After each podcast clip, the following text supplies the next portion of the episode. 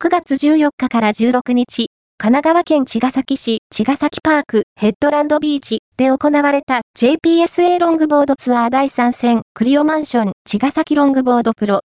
メンズクラスで浜瀬海、浜瀬海、ウィメンズクラスで井上桜、井上桜が優勝した。